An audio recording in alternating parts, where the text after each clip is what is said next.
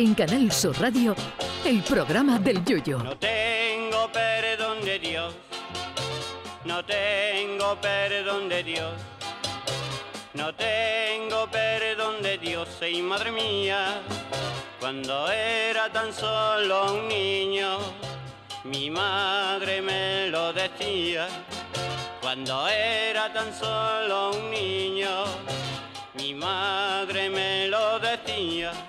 Desde que el hombre empezó a dominar el lenguaje y a hacer malabarismos con la lengua, y no sean mal pensados que no me refiero a actos satiretas, apareció la poesía.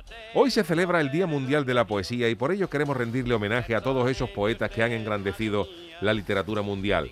Y es que todos llevamos un poeta dentro, y en cuanto captamos una palabra acabada en cinco o en cebolla, rápidamente encontramos la rima adecuada para el momento.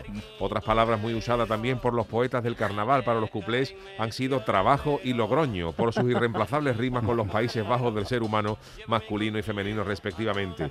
Aunque los poetas más ortodoxos usan una poesía rimada y con su correspondiente métrica, los poetas urbanos, como por ejemplo los que dirigen sus versos al árbitro de un partido de fútbol tras anular un gol de su equipo, sueltan versos libres de gran belleza y fuerza vocal, que además de ser pura poesía, también combinan la literatura con la genealogía, acordándose del árbol genealógico del colegiado de turno.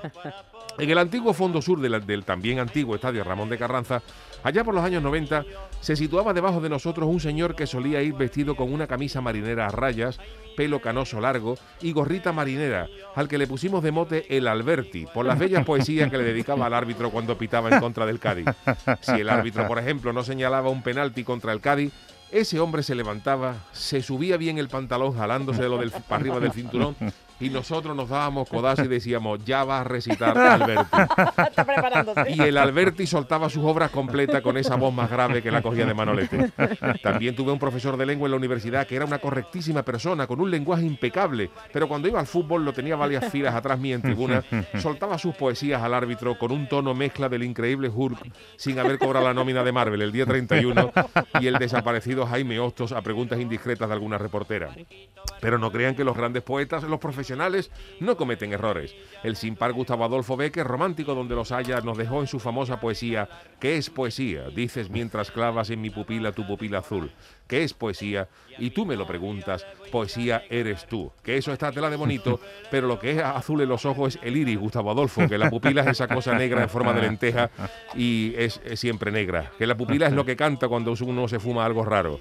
Cada cultura tiene sus propios tipos de poesía. En Japón, por ejemplo, se cultiva una poesía llamarte haiku, que es un poema breve de 17 sílabas, escrito en tres versos de 5, 7 y 5 sílabas, que eso es más corto que la vida laboral de Pocholo, pero que gusta mucho por allí. Aquí notando porque eso no da ni para un estribillo, para un cuplé. En fin, que felicidades a todos los poetas, tanto a los profesionales como a los aficionados, para que sigan cultivando esa joya. Sin premio, por favor. Ay, mi velero, velero mío, Canal Sur Radio. llévame contigo a la orilla del río. El programa del Yoyo.